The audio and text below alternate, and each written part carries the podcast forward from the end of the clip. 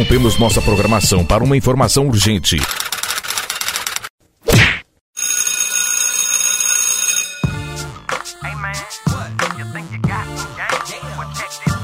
Estamos em atividade. Começa agora mais um episódio de A Temporada. Com ele, Pedro Rodrigues. Olá, aqui é Pedro Rodrigues com mais um episódio do podcast A Temporada. E o mercado está aberto, senhores. Quem está comprando, quem está vendendo na NBA. Vamos fazer uma análise hoje de alguns times que estão no mercado para comprar jogadores, que estão pensando em rebuild, que estão pensando já no ano que vem, ou no, no próxima década, quem vai ficar parado, quem não vai ficar. Quem eu trouxe para me ajudar? Um cara que é craque não só nas palavras, mas também nos números. Eber Costa, tradutor, estudioso de basquete, no Twitter, no arroba. Eber, tudo bom, meu amigo? Tudo bem, Pedro. Prazer estar aqui com você e poder conversar desses temas urgentes para todos os times agora da NBA. Bom, trade deadline chegando aí, batendo na porta. E aí, cara, o mercado tá aberto para compras e para vendas. Vamos começar por ordem alfabética?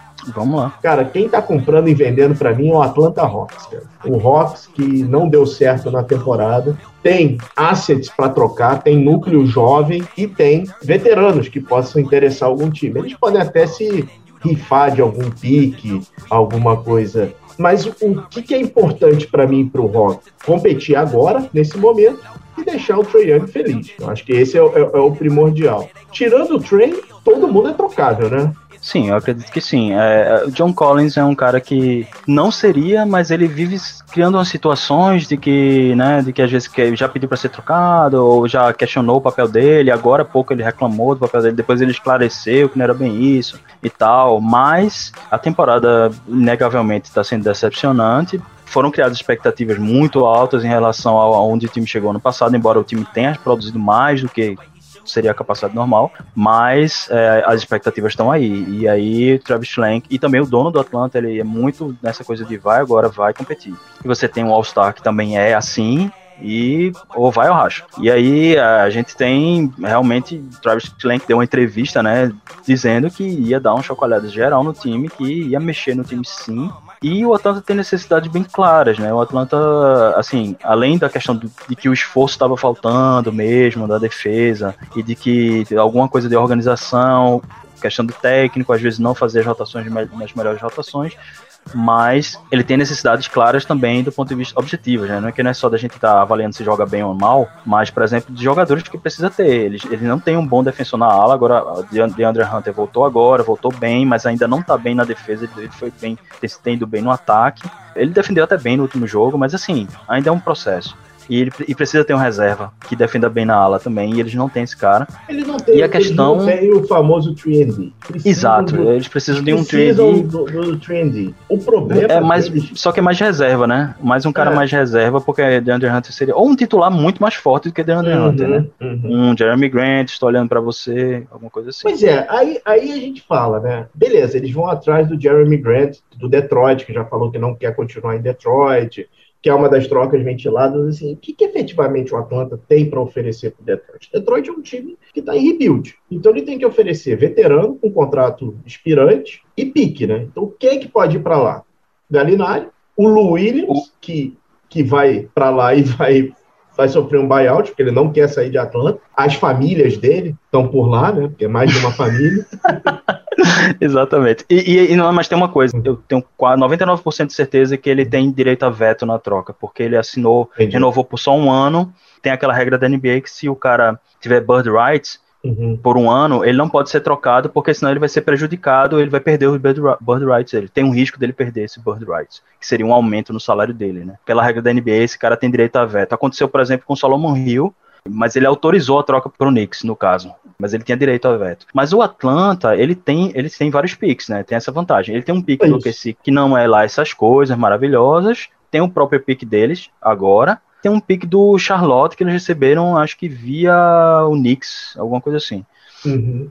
Então eles têm alguns, eles têm esse tipo de asset, né, de, de, recursos, e tem recursos de jogadores jovens que aí também não sei se eles vão querer mexer, porque você começa a mexer no núcleo do time. Que aí você tem Hurter, você tem DeAndre Hunter, que agora voltou bem. Mas em termos de salário, eles têm Galinari, que é um salário de 20 milhões garantido só esse ano, o ano que vem é garantido acho que só 5. Ele tem um contrato dois anos, só que o ano que vem é só é, 20, mas se não for garantido é 5. Digamos, se ele for dispensado, só ganha 5. Eles têm Bogdanovich, que foi colocado agora como disponível, é, disseram, né? Eu acho que foi Chris Haynes que falou que ele está disponível.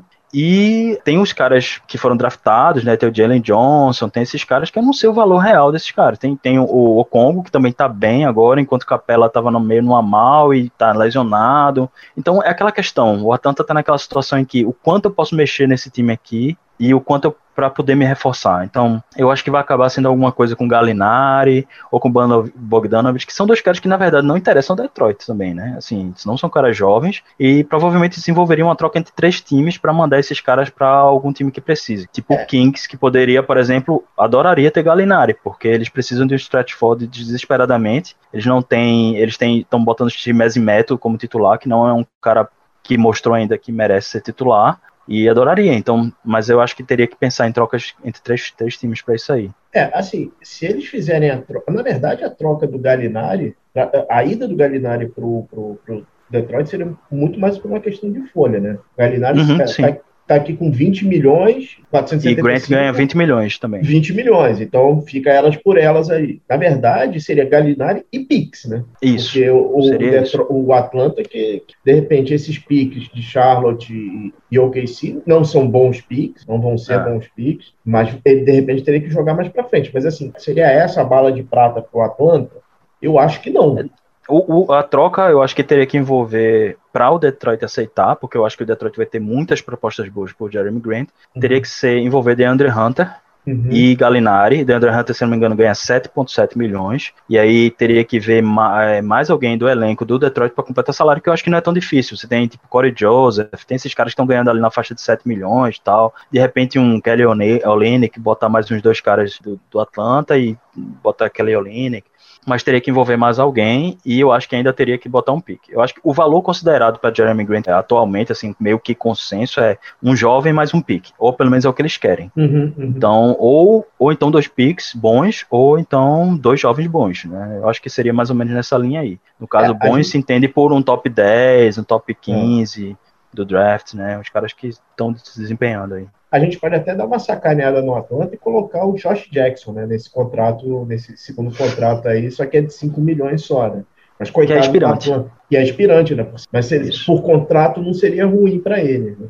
Mas assim, cara, eu acho que o Atlanta, além do Grant, ele precisa de mais ajuda. A gente falou do Collins e do para mim eu colocaria o Capela no mesmo no mesmo barco. Os dois estão muito mal na temporada muito, muito é. O Capela o, não o é mais... College nem tanto, mas Capela, ele tá mal, mal no ataque e mal na defesa, e, e o time, e pior ainda, é tão ruim que, a situação é tão ruim que o time sofre sem ele, porque mesmo ele não estando bem, ele ainda é melhor do que a situação que tem atual. Eu acho que o pior problema do Atlanta é a posição de armador uhum. reserva, porque aí você tem Lou Williams praticamente aposentado, tá fazendo a turnê de despedida dele.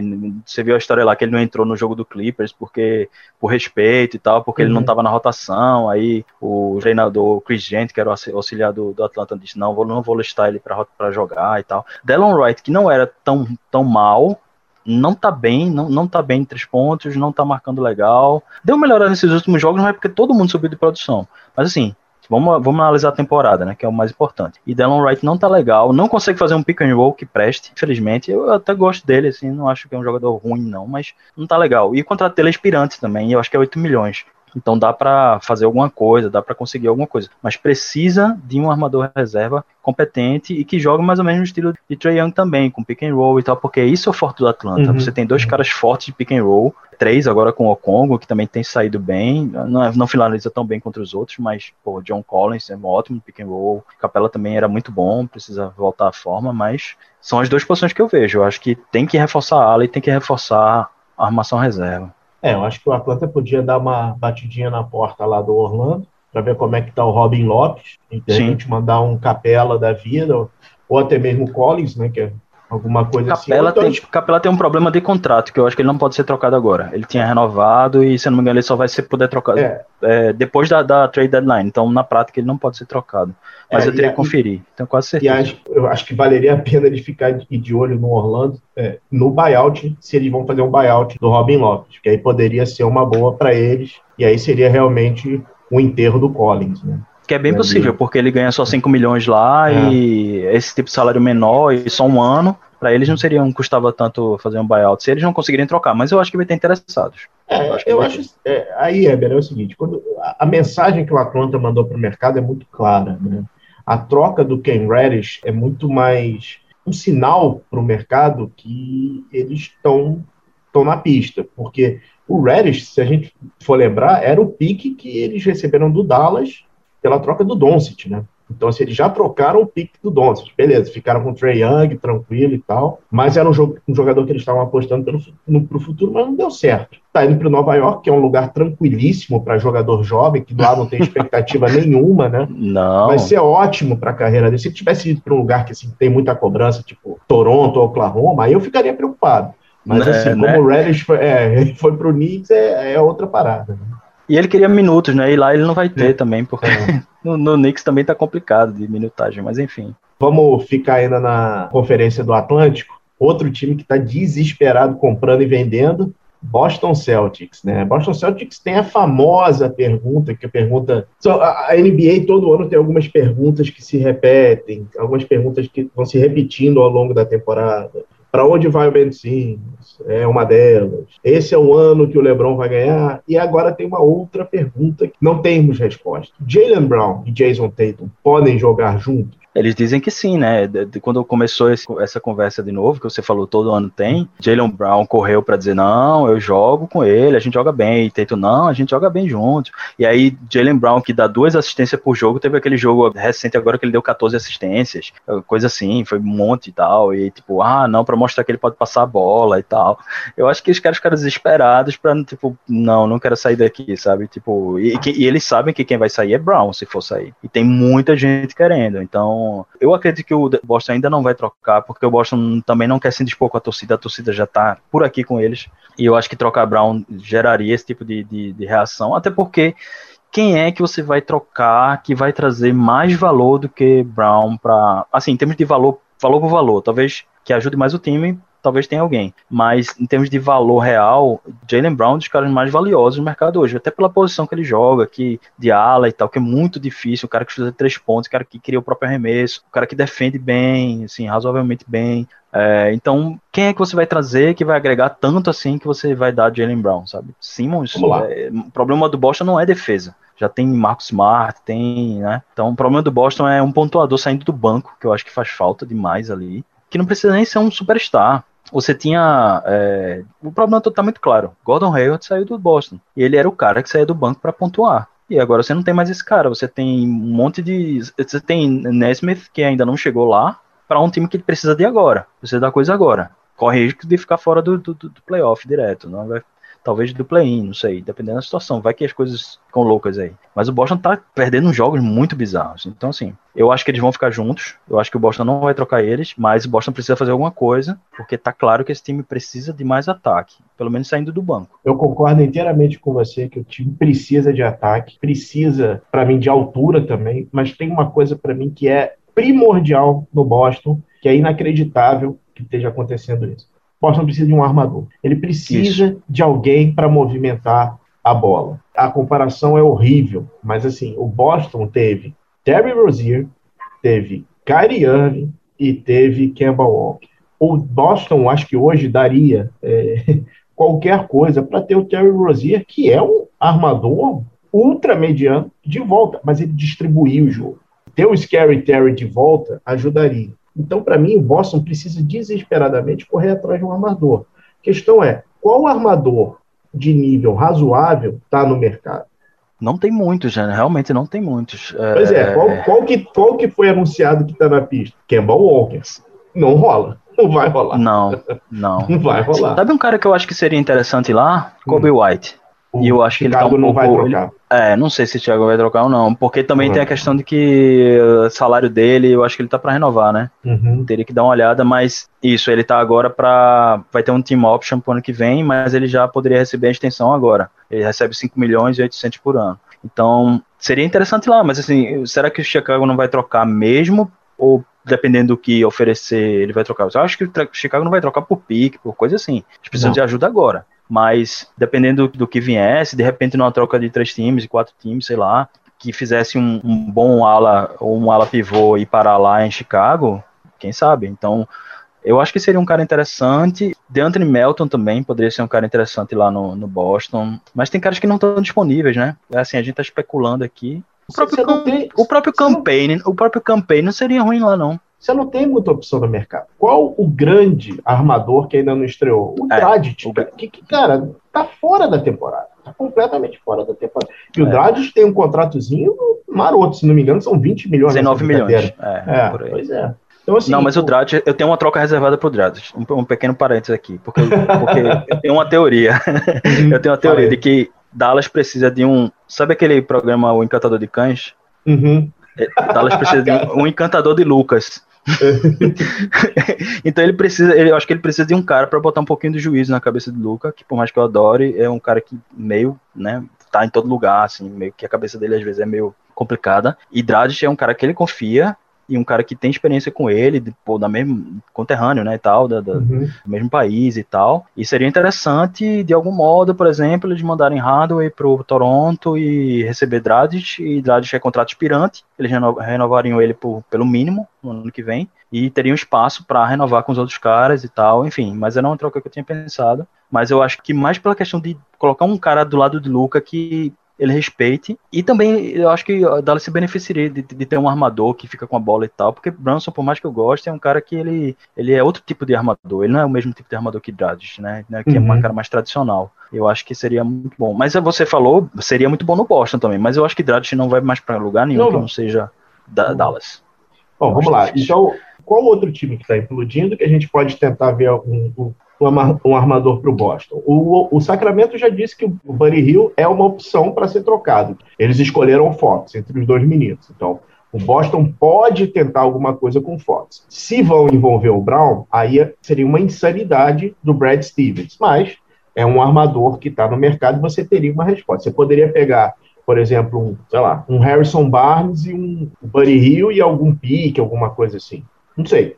Para esses times é, que estão eu, é, eu, eu, concordo, eu concordo com você que não tem muitas opções boas no mercado, não. Todos esses caras que eu falei aí são caras B, assim, tipo, são caras que vão, não ser, uhum. vão ser titulares, mas não são, às vezes, nem muito melhores que Schroeder. O problema é que Schroeder também é muito inconsistente, né? Ele, esse ano ele tá ruim, ano passado ele jogou bem, e ele fica conseguindo contrato assim, né? Joga um ano bom, aí consegue um contrato, e no outro ano ele joga mal, aí consegue, perde o contrato, aí fica assim. Então, realmente, é, tá, tá sem muita opção. Fox seria um, seria um bom encaixe lá, mas que é que eles vão dar? Eles teriam que dar Brown, teriam que dar alguma coisa assim, não, não faz é. muito sentido. Você pois é. perde é. demais. Então, tá numa situação difícil Boston, viu? Boston teria tá, que tá, pensar bastante. Boston tá numa situação difícil, assim, não adianta você pegar um, um armador assim do segundo, terceiro escalão, porque o Boston tem uma pressão para ganhar agora, né? Uma pressão para ganhar nesse momento. Então, Boston, para mim, precisa desesperadamente desse armador, e esse armador eu acho que não tem hoje disponível no mercado. Né? Concordo. Não tem, não tem armador titular disponível no mercado, assim, muito, muito bom. Um cara que tá com uma produção muito acima da capacidade, que tem sido titular, inclusive, às vezes, é Tyus Jones, que ele é um cara excelente, assim, uhum. tem, pelo menos tem tido um, um temporada excelente. É um cara meio baixo, mas ele não comete turnover, ele dá muita assistência. Então, para um time que ele não é uma peça principal, tá ótimo, entendeu? Só que eu acho que, primeiro, ele é aspirante, ele vai ter que ser renovado uhum. agora, mas eu não, eu não acho que o Memphis vai se desfazer dele, porque DeAndre, DeAndre Melton não é um, não é melhor que ele. Tá lá, defende melhor e tal, mas ficar só com DeAndre Melton como reserva eu não ficaria. Então, não sei, mas de repente pelo preço certo, né? Nunca se sabe não me batam torcida do Boston, mas até hoje eu não entendi por que, que o Boston não fechou com o Rubio para essa temporada. Mas enfim, o Rubio era o cara perfeito. O cara não arremessa muito, ele ia distribuir o jogo para os meninos e, e, vida que segue, né, cara? É, às vezes eu fico um pouco preocupado com o Boston, porque tem esse backcourt com o Smart, que é muito bom, excelente, adoro o Marcos Smart, Mas ele tem um problema de chutar. Às vezes ele chuta muito bem, tem jogo que ele vai acertar cinco bolas de três pontos e o Boston vai ganhar. Eu tenho uma teoria de que quando Marcos Smart acerta mais de três bolas de três pontos, o Boston tem 90% de chance de ganhar. Então, é, depende muito. Não dá para o Smart, eu adoro o Smart, todo mundo. É, é, é, é o, é, o, é um daqueles operários da NBA, o cara que se entrega mesmo. Mas, cara, o Boston não pode pedir para ele marcar o melhor jogador do outro time.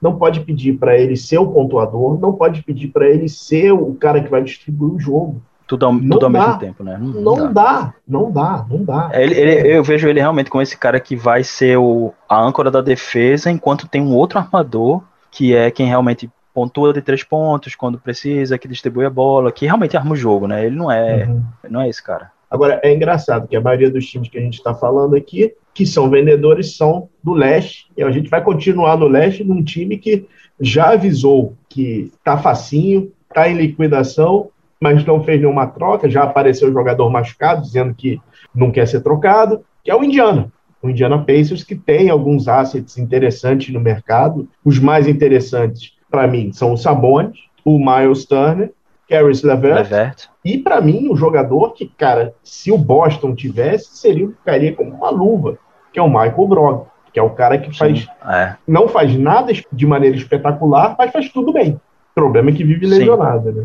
É, tem esse problema. Eu, o problema do Indiana foi que o, o, o, cara disse: não, a gente vai fazer um. Sei lá como foi que ele falou, a gente vai fazer um. O Preacher, né? O, é. o GM. Não, a gente vai é, fazer uma, um rebuild aqui, depois disse que era retool, depois não sei o que. Aí o dono do Indiana veio e disse, não, não é nada disso, a gente nunca vai tancar aqui. Aí, aí, tipo, todo mundo tava, pô, a gente achou que ia fazer as trocas e tal. Mas mesmo assim, depois, depois dessa história do, do dono ter falado, ficou ainda no, no mercado sólido a notícia de que ao menos Miles Turner e Caris LeVert estão disponíveis. Então, acho que esses dois caras que têm salários relativamente baixos, né, 18 milhões, eu acho que cada um é 17,500 Levert, 18 milhões o Miles Turner, caras que seriam fáceis de trocar, não são, não tem uma, uma, um contrato complicado de trocar, são dois anos, eu acho que cada um tem, esse ano mais outro. E são esses caras que estão disponíveis e eu acho que vão gerar interesse. Só que Miles Turner se machucou, Levert teve esse jogo agora contra o Lakers de 30 pontos. Eu acho que ele tá querendo ser trocado, né? Que esses caras, quando fazem esses jogos assim, de repente o cara começa a jogar pra cacete e fica. Nossa. E eu acho que teria muito lugar para ele no, na, no mercado, assim, também. Eu acho que tem vários times precisando de um de um 2 reserva, assim, até um 2 titular. Por exemplo, o Pelicans. O Pelicans se acha comprador, né? A gente já discutiu, discut, pode discutir isso aqui se eles são ou não, é, mas eles se acham comprador. Eu não acho que Nick Alexander Walker é um titular. E ele tá titular, jogando titular como o dois titular do, do Pelicans. Uhum. Eu acho que eles poderiam pegar Lever. Seria um cara que ajuda a distribuir a bola, encaixaria bem com o Zion, encaixaria bem com o Valanciunas, pode pontuar quando precisa, não tem problema de jogar com o Ingram também. É um cara auxiliar, né? Então, acho que ele seria um upgrade na posição. O, o tem, interesse, tem lugares para ele. O, o Caris Levert, existe uma aposta muito grande hoje em cima dele pela lesão dele. O que ele Isso. teve não é não é foi um, coisa. Uma coisa no, no fígado, no, no, no baço, sei lá, alguma coisa assim, um tumor, não foi? No baço, é uma parada barra pesadíssima, né? Então, e assim, ele é da, daquele Nets pré-estrelas, né? Do Atkinson, é, né? É, do, do Atkinson, que assim, dois dos maiores. Se a gente for pegar a espinha dorsal daquele time, o único que está indo realmente super bem fora é o Jared Allen, né? O Lavert teve a troca para o Houston, aquela troca do Oladipo, implodiu para os dois lados, né? Oladipo e Lever, e o Dinwiddie, né? Estourou também o, o ligamento cruzado e está agora no Washington, né? Eu não sei se o Pelicans, o, o que você está falando em relação ao Pelicans faz todo sentido. Eu não sei se o Pelicans do David Griffin fazia, é, faria isso, porque o David Griffin é o cara para ganhar agora. Ele não consegue montar numa coisa de médio e longo prazo duvido, pode até que seja uma questão de percepção, mas eu não sei se ele, se ele apostaria nele, não. não. realmente não sei. Mas também ele tá com um garoto, né, no de titular. Uhum. Então não é como se ele estivesse perdendo tanto assim. Eu, eu, entendo que outros times perderiam mais. Por exemplo, a gente tem o. A gente falou do Fênix. O Fênix seria uhum. um precisa de um cara para a posição que está sendo ocupada por Shemet agora, por exemplo. Mais consistente, talvez um cara que ajude mais a distribuir a bola também. É, por exemplo, Levert é capaz de fazer um pick and roll. Então, uhum. a gente já viu, você assiste muito jogo do Fênix, você é um grande torcedor, sabe que às vezes os times fazem marcação quadra inteira em Chris Paul e quem traz a bola é Cameron Payne. E aí você ter um outro cara em quadra que não necessariamente, porque a formação com, Cam, com Campaign e Chris Paul é muito baixo, são dois, é um backcourt muito baixo, muito, muito fraco, assim, de físico mesmo. Então, você tem um outro cara que pudesse mexer na bola e tal, ball handler, não necessariamente armar o jogo, mas que consiga criar alguma coisa ali, consiga trazer a bola, principalmente, pelo menos trazer a bola e fazer jogadas e tal. Por enquanto tá funcionando com o Campaign, mas eu acho que fica vulnerável na defesa. Então teria um cara é, maior. A gente, a gente viu o que aconteceu na final, né? E esse, é, quem, é, que, quem é que o Phoenix, o Phoenix trouxe? É o Fred Payton, né? Sim. Não, não pode dar certo. Uhum. é, abraço, meu amigo Matheus, grande torcedor do Knicks que detesta o Fred. abraço, Matheus. Tamo junto. é... Aí, é, mas a Keres Levert é um cara com 27 anos, é um cara experiente. Eu não sou nenhum médico, lógico, mas às vezes esse tipo de, de coisa, tipo um tumor e tal, que o cara se, faz o tratamento, se cura, uma operação, às vezes é melhor do que uma lesão de fato de, de, tornozelo, de joelho, porque o risco disso voltar no meio de um jogo subitamente não vai acontecer, né? Provavelmente o cara vai ficar fazendo acompanhamento e tal. E ele parece fisicamente bem. Não gostaria que fosse o melhor cara do meu time, mas se ele vai ser o terceiro cara do time, estaria bom. E ele tem 27 anos, né? Um cara mais novinho e tal. E o Pelicans ele já tem esses caras meio mais velhos, né? Ele tem Josh Hart, tem 26, uhum. tem Valenciunas, que já tem acho que 29. É, tem uns caras mais velhos e estão compondo ali o time com, com o Zion. E se é para tentar alguma coisa agora, acho que seria apostar assim. Mas não necessariamente ele precisa ir para lá. Tem outros times que poderiam ter. Ele, ele poderia ir para o Utah, por exemplo. Mas eu acho que no Utah ele já encaixa tão bem como, como no Pelicans. Então teria que se discutir. Mas, resumindo, tem mercado, não é um cara difícil de trocar, é um cara que provavelmente está querendo ser trocado porque está se sentindo não quisto lá, né? Ele veio numa troca já, na troca de Harden, que inclusive disseram que tinha sido um prejuízo para o Indiana e não está sendo exatamente, né? Acabou que eles estão saindo bem nisso aí.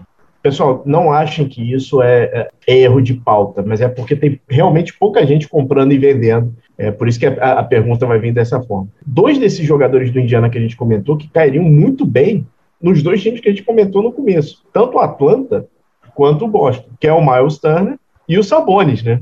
Sim, verdade. Agora, o Sabonis, ele teve, um, teve uma lesão ontem, né? No é. meio do jogo. Do, do tornozelo, alguma coisa assim. Então, e o Indiana já tinha meio que deixado claro que não quer trocar ele. Mas Miles Turner, é, Miles Turner se encaixa em praticamente qualquer time, desde que você não precise que ele faça post-up, porque ele não sabe fazer isso, ele é muito ruim nisso. Mas ele chuta de fora e ele dá toco, ele protege o aro. Então, duas coisas excelentes você ter um pivô e uma combinação até rara de se ter. Né? Um stretch, Agora... five, um stretch five que é bom defensor, que é muito raro de acontecer. Bom defensor que eu digo bom defensor de aro, né? Mas me preocupa o fato de que ele quer, ele tem dito que ele quer um papel maior porque o papel dele é suficiente para a habilidade que ele tem, na minha opinião. Então, me preocupa que ele fique dizendo, ah, eu quero ter um, eu posso fazer mais, eu posso não sei o que lá. Eu não sei se ele quer virar um Carl Anthony Towns, alguma coisa assim, mas teria muito, muito encaixe em vários times. Teria encaixe no Knicks, teria encaixe no próprio Atlanta, teria encaixe, putz, uma porrada de time, assim, que hum. tanto precisa de um pivô como precisa de um cara que chute de três pontos. O que eu acho fascinante dessa declaração do Miles Turner é que minutos ele sempre teve, principalmente em Indiana. Ele teve minutos em Indiana, ele teve minutos na seleção americana e ele não consegue se manter em quadro. Então, assim, existe algum problema que não é de técnico, mas, enfim, isso é, é outra coisa. O que eu acho fascinante do Miles Turner é que ele é ventilado no Lakers. O que, que o Lakers vai fazer com o Miles Turner, cara? E, e o que, que o Lakers pode dar para o Indiana? Nada. Nada. Mas todo mundo é ventilado no Lakers. É. Todo mundo, todo mundo que, que, que, que, joga um pouquinho, você vai ver gente tweetando, gente especulando que ele pode parar no Lakers e tal. Isso aí é, não é novidade, mas. Beleza. V vamos, não tem como, né? Vamos, vamos abraçar o hype, né? Ele manda, certo. o Lakers manda o Tucker, 9, 10 milhões, manda um, um Dwight Howard ou um DeAndre Jordan da vida. Não dá. Não tem como, cara. Não fecha. E outra coisa, o Indiana tava querendo dois picks é. primeira rodada por ele. Eu acho que eles não vão aceitar nada menos que um, um bom pick e um bom cara, que coisa que Taylor Tucker não é. Apesar de todo o hype que se faz em Los Angeles com qualquer jogador que consegue bater, driblar a bola duas vezes. Ele é um cara que nunca chutou bem em três pontos. Ele só teve uma Summer League que ele chutou bem em três pontos. Uma Summer League, não foi temporada. E de lá pra cá ele tem acho que 30% na primeira temporada, 20 e poucos por cento na segunda temporada e 30% agora na, segunda, na terceira temporada. Então, esse é um cara que, pra, pra a NBA de hoje, é muito complicado encaixar ganha um valor alto para o que ele produz, ele ganha 9 milhões, que é o valor da exceção de que chama de mid-level, né, que é a exceção uhum. que se usa para contratar os caras, e ele não sei o que, que, ele vai oferecer. E aí você tem quem? Kendrick Nunn, mas é isso que o que o, que o Indiana precisa, Kendrick Nunn acho que já está com 25 anos. O Indiana ele quer continuar competindo, ele só precisa se livrar, entre aspas, se livrar desses caras que tem valor, não é se livrar, mas assim, trocar esses caras para dar uma, uma, renovada no time, porque também eles têm muita azar, todo pontuador deles tá vive machucado, o TJ Warren e tal, e o time dele tá, o time deles está começando a envelhecer, né? Então, você precisa, você tem os Sabonis com 25 anos e você tem que aproveitar isso. Você tem Brogdon já beirando os 30. Então, o que é que o Indiana quer que o Lakers possa oferecer. Eu não vejo nada que.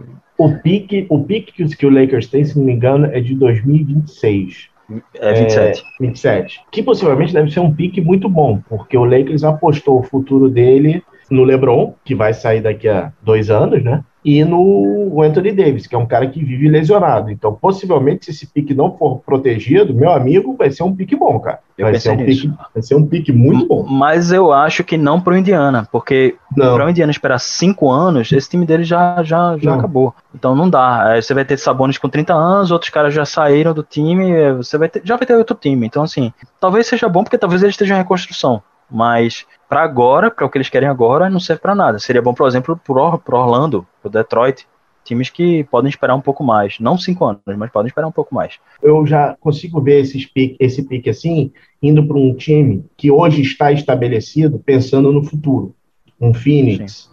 Um Jazz, entendeu? Porque ele, é porque ele já está se preparando para a próxima década, né? Mas isso é é um trabalho de futurologia muito, muito bravo. É, é difícil. Cinco anos é difícil imaginar, mas é, você é. vê o pique, o pique do o famoso pique do Nets, né? Colin é, Sexton. Demorou e tal, e quando você vê, tipo, virou Colin Sexton, é muito difícil prever o que, que vai acontecer. É. Mas o lado que eu acho mais certo é o que você falou, que o Lakers daqui para lá vai estar tá provavelmente uma situação difícil, porque Anthony Davis já mostrou que não está fisicamente mais tão bem. É, ele tem um problema sério de, se não me engano, no Aquiles, que é um desgaste crônico do, do tendão. Além das lesões que ele está agora, é, LeBron, obviamente, vai se aposentar em algum momento, a não ser que ele seja um, realmente um filho de Hércules. e, esse, e, tipo, o time, o time vai estar tá mais ou menos como estava quatro anos atrás, a não ser que eles consigam novamente atrair free agent de novo de algum jeito. Vai ser mais ou menos isso aí. Cara, é impressionante, só tem time do leste. Tem um time do leste que tem um jogador que está na pista e a gente vai tentar achar um lugar para ele, que é o Kemba Walker. O Knicks já avisou que quer trocar o Kemba Walker. Quem assume essa, essa, essa bucha agora? Não sabia que eles estavam querendo trocar, não. Ele, ele, eu, se eles fizerem isso, eu acho que vai ser meio temerário da parte deles, porque um problema do Knicks é ataque, né? Ano passado, é, uhum. quando eles foram jogar com o Atlanta. Eles precisam de pontuador. Eu falei, olha, esse time não tem pontuador suficiente para jogar com o Atlanta. Porque a Atlanta uhum. tem um ataque excelente, então você vai competir sexta por sexta, você vai ter que defender como nunca em sete jogos, tipo, não tem condições. E realmente, o, o Atlanta passou. E agora eles estão numa situação, e eles fizeram certo. Eles trouxeram dois caras que são focados mais em ataque, que Kemba Walker e Fournier, só que deu tudo errado no começo, né? Porque os caras não engrenaram e tal, não sei o que. Teve aquela coisa de Kemba ser afastado. Kemba tem problema no joelho, que foi um dos problemas dele no Boston. Então, assim, é, eu não sei se, se Kemba teria espaço em algum time. Ele, ele acabaria sendo, sendo trocado para ser reserva mesmo. Que é, é questão, quem, quem tá interessado. Times não que não precisem, mas quem vai fazer essa troca? Porque vai ter que dar alguma coisa de valor e não que Kemba não tenha valor, mas é muito incógnita a situação dele agora. Ninguém sabe se esse joelho dele vai voltar ou não. Ele voltou ontem, jogou bem, mas tá aí, tá, tá jogando, né? Então talvez, talvez esteja jogando até porque o Knicks talvez queira trocar mesmo. A vantagem é que são só dois anos, né? É esse ano e ano que vem. São 8 milhões esse ano e 9 milhões no ano que vem. É porque ele já ganha 26 milhões por ano do OKC, né? É, que tá pagando então, ele esse ano e mais ano que vem ainda. Então, cara, vamos preparar a nossa ordem de serviço aqui. De novo, vou sacanear esse time. Eu concordo muito com você que o Knicks precisa de um pontuador, né? Desesperadamente. E esse time tá vendendo todo mundo. Hein? Eu tô botando de novo o Buddy Hill lá, só que dessa vez eu tô mandando também o Davion Mitchell, que é calouro do Sacramento. O Sacramento não fez questão de proteger esse cara, ele só tá protegendo o Halliburton e o Fox. E, e o Knicks manda também alguns picks lá pro, pro Kings, cara. Talvez isso dê negócio. Eu acho que, na hipótese disso aí acontecer, eu acho que Tibbs ia gostar de ter Devin Mitchell, que é um cara que é bom defensor. Uhum. Eu, eu, tenho assistido os jogos do Kings, ele, ele é bom defensor, ele é muito inconsistente no ataque. Não sei se vai ajudar nesse sentido, mas no caso ele receberia quem mais? Devin Mitchell, Devin Mitchell só, né? Só, só Mitchell. Eu, é. eu não acho que ajuda muito o Knicks, porque eles precisam de alguém realmente consistente. Talvez alguma coisa com o Buddy Hield, aí fosse interessante. Aí realmente seria um cara com maior volume, você pode pegar com não, Então, é, é, é, é, não, não, porque você tem. Você ah, tem, tá, desculpa, era Buddy Hield com vai o Mitchell. Mitchell ah, e o tá, Knicks mandaria certo. o Kemba Walker e picks pro, pro Kings. Nesse caso, eu acho que era, era mais interessante porque o contrato de, de Hild é 22 20, milhões? É. 22, 22. Seria, aí seria mais interessante mandar o Fournier, que é o cara da mesma posição, que é o titular, uhum. e Buddy Hield não gosta de ser reserva, como já se sabe mandaria ele, teria um pontuador, um cara mais confiável para ser pontuador, o RJ Barrett vai jogar na 3. Eu acho que Campbell Walker tinha que, nesse caso, sair do banco. E aí você bota um armador, um armador, um não armador, não necessariamente, mas um, um cara na 1 mais defensivo para aguentar a barra ali na, no time titular e o time reserva ter algum pontuador. O, o, ideal mesmo seria o Hield sair do banco, mas ele não vai fazer isso. Então não vai ele fazer, vai ser trocado para Nova York para jogar no banco, para sair do banco de novo, que coisa que ele já fez em Sacramento. Então, é complicado isso aí. Mas o Knicks tem, assim, o Knicks eu não sei se eles estão tão desesperados, porque esses caras novos deles são bons. Esse McBride, que é o armador reserva, que é, Derrick Rose tá machucado, né? É, Quickly tá muito bem, apesar dos últimos jogos não tá bem, mas é temporada, ele tá muito bem, muito firme na bola de três pontos e tal. Quentin Grimes é bom, o ala que eles têm. Então tá começando a revelar uns caras que se eles não tivessem com tanta pressa, que foi gerada por uma temporada acima das expectativas ano passado, a meu ver, competiram de forma insustentável com o Randall All-Star, que provavelmente não vai mais acontecer. Foi sustentado por um ataque absurdo de Randall. Se eles não tivessem se não tiverem com tanta pressa, eles podem, talvez ano que vem, estar tá com uma coisa bem melhor se não fizerem nenhuma troca besta. E, e, aí a gente tem que dar o crédito a Leon Rose. Leon Rose, que é o GM do, do, do, uhum presidente né, do, do Knicks, ele tem sido uma história completamente diferente do que o Knicks costuma fazer, que é trocas baratadas e sem noção. Ele tem tido muita paciência, tem feito as trocas muito cirúrgicas e tal, fez contratações, mas trocas, trocas mesmo, ele não tem feito coisas absurdas de mandar muito, muita coisa. Pô. Então não sei se ele vai se desesperar agora. O time melhorou, ganhou quatro seguidas, se não me engano. Depois perdeu um jogo bem apertado contra o Wolves a torcida ficou muito chateada, eu vi o pessoal do, do lado de Nova York reclamando, mas o time jogou bem, assim, teve umas coisas no final, mas assim, para comparar com tá tomando, sei lá, 30 pontos do Charlotte no intervalo, como aconteceu no jogo poucos, poucas rodadas atrás, é, eles estão estão ganhando, então assim, pode ser que isso aplaque um pouco a torcida, a torcida já viu que não vai ser uma temporada de sucesso, vai ser bem difícil ser, né, na minha opinião, eles deveriam ter mais paciência e só trazer alguém se fosse para realmente resolver o problema acho que Buddy Hilde resolveria. Acho que seria uma boa. E dependendo do que for dado, desde que não seja muito caro, eu faria agora. Eu assino em tudo que você falou. Se o time não fosse o Knicks. Knicks, Filadélfia, Boston, Lakers, esses times, eles não, não servem para desenvolvimento de jogadores. Chega a ser uma covardia com esses jogadores botar para fazer um desenvolvimento no, no Knicks. O Quickly é um excelente jogador, o Tolkien promete também, mas, cara, a pressão em Nova York, eu fico imaginando como seria a carreira do Barrett se ele tivesse, por exemplo, no Oklahoma, sem a pressão de ter que jogar lá. É, é, é, é. é, é outra parada, assim, esses times, principalmente o Knicks, cara, o Knicks não é para desenvolvimento de jogador, não é. É, é, muita pressão mesmo. É muita pressão e, e a pressão para os dois lados. É, é, perfeito o que você falou. O Knicks, ele teve a temporada que ele teve ano passado, o Knicks estava tendo uma temporada medíocre. A gente não sabe o que aconteceu, mas o Knicks foi para um tour do Oeste e começou a ganhar de todo mundo. Foi ali que o, o Knicks deu uma. Foi, se não me engano, foi no final de março.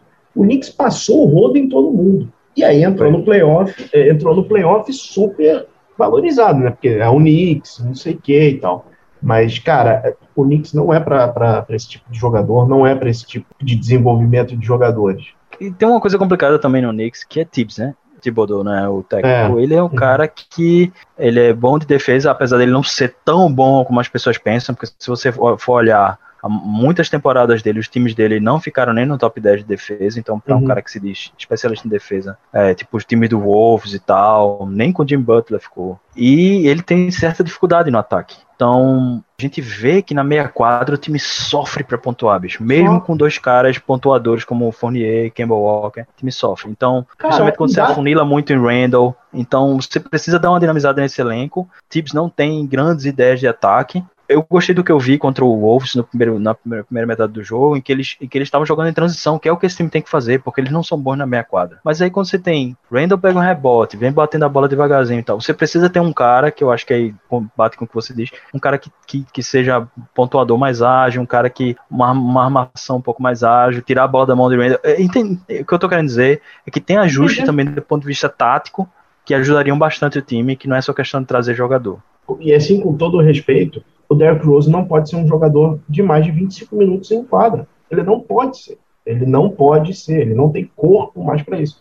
O Knicks estava jogando o Derrick Rose em dado momento como o, o, o, pontuador principal. Não pode. Não pode. Foi. Ah, aí obviamente se lesionou. Mas enfim. Boston trouxe Fournier dos, dos, dos mortos, né? É, exato. É, exato. Ele, depois, depois do jogo do Boston, ele começou a jogar bem pra cacete, meter bola de três pontos, tá como louco aí, tá? Ele tá agora o cara que realmente se esperava que ele tivesse no começo da temporada. Mesmo tendo uhum. uma, umas variações, mas não, ele tá realmente um cara que está se esperando, assim. É, só pra vocês entenderem, eu vou ver se eu consigo colocar isso junto às notinhas. O Weber fez uma, uma listagem aqui de quem tá comprando, quem tá vendendo, quem são os neutros aqui. Aí eu, vou perguntar para ele, porque tem dois times aqui para mim que estão, três times que estão exatamente na mesma situação. Eu queria entender pro, com ele por que esses times estão vendendo, que é o Houston, o Oklahoma e o Orlando, né?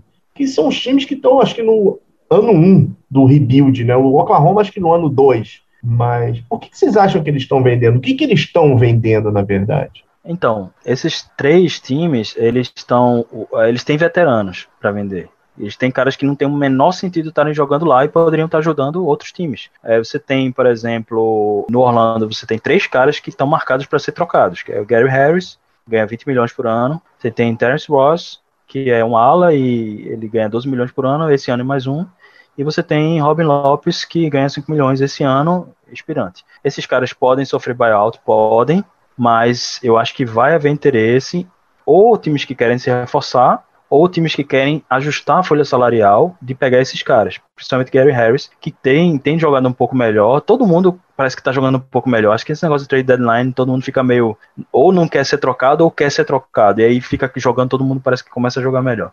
E Gary Harris é um bom salário para times que estão uma folha pesada times que pagam, pagam a luxury tax, né, a taxa de, de luxo, né, tá pagando a mais por ter passado o cap, né, do, do teto salarial. Então, esses times tem que entender que o alívio na folha que esses times recebem quando conseguem se livrar de salário é gigantesco, porque um time que está recorrente na folha como o Golden State, por exemplo, o, o Nets, ele paga 110 milhões só de taxas. Isso não aparece em nenhuma planilha de cap que você for olhar. Isso é o que é pago por fora, que isso vai para a liga e é distribuído entre os outros times. Então, quando você tira, por exemplo, um cara de 5 milhões, você está economizando 15 muitas vezes. Então, para os donos, isso faz diferença. E tem a questão de, de, de flexibilidade de folha também.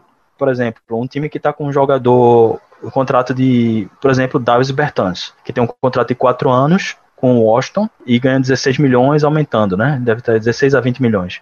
Se o Washington quiser renovar Bill, como é que eles vão fazer se a folha deles pode ficar complicada ano que vem. Se o Caio Kuzma tá jogando, eles, eles vão ter que renovar o Caio Kuzma em algum momento. Tipo, eles vão precisar ter flexibilidade. E aí, de repente, o Orlando troca pro Gary Harris para lá e pega Bertans e manda para outro lugar e ganha um pique, sabe? Alguma coisa assim. Uhum, ganha uhum, um pique dos dois, ou ganha dois piques de, de segunda rodada, alguma coisa assim. Então, com certeza vai ter isso, porque não tem muitos salários grandes esperando agora. Tem salários menores esperando, mas não tantos tão grande como o de Gary Harris. Ele é um dos poucos.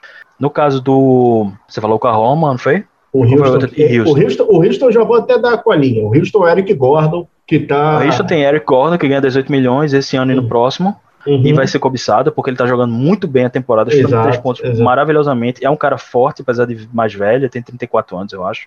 E ele tá, vai ser cobiçado, com certeza. Vários times se beneficiariam, inclusive o seu Phoenix Suns.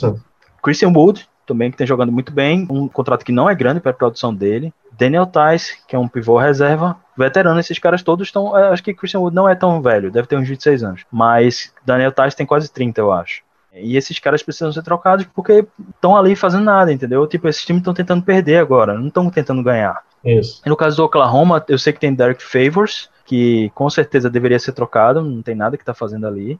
Tem Muscala, que é um stretch five, chuta sempre muito bem três pontos. Tem gente que não gosta, mas eu acho que dependendo do time que ele se encaixa, se é um time com boa defesa, por exemplo, Boston, poderia se beneficiar de um, de um stretch five, sabe? De ter um, um time que defende bem e consegue ter um uhum, pivô que uhum. coisa. Ou então é, o, o, próprio Lakers também, né? Mas não é complicado porque o Lakers eu não consigo nem imaginar qual é a tática que eles vão usar para fazer qualquer coisa com, com Westbrook e com é, é, tão complicado que, enfim. Mas eles têm e tem, por exemplo, caras que não tão velhos, como o Kenrich Williams, que eu acho que vai ser um dos caras mais procurados na temporada. Ele joga, ele chuta muito bem, três pontos, defende bem e é barato. E é contrato expirante. Então, esses caras vão com certeza ser procurados.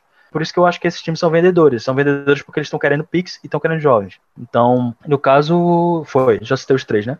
Já, Esses três times com certeza vão, vão buscar. Tem o, o, Detroit também, que é vendedor, mas que a principal artigo do Detroit é, é, é Jeremy, Jeremy Grant, Grant, que provavelmente a gente vai falar ainda mais em detalhe. Não, agora a gente vai mudar um pouquinho, que agora a gente vai falar assim de jogadores específicos. Né? Você comentou do Washington, eu tenho uma teoria. Essa diretoria que assumiu o Washington há dois anos atrás, ela meio que, que quer dar um reboot completo na, na franquia, né? Ela quer recomeçar tudo, ela quer ter o seu Tom Holland, né, digamos assim, falando em linguagem de Homem-Aranha, né? ela precisa recomeçar. E o que, que ficou do, do passado? O que ficou do passado da outra gestão é o Bradley Bill. O Bradley Bill é um jogador, um dos melhores pontuadores da NBA, mas hoje o Washington tem segundo pontuador, não tão competente, que não consegue ficar em quadra, mas é uma aposta e bem mais barato, que é o Dinwiddie. O Dinwiddie sempre, inclusive no Nets, falava que o sonho dele era ser um franchise player de um time e o Washington, eu acho que quer dar essa chance pro Dinwiddie. Bradley Bill é trocável, cara?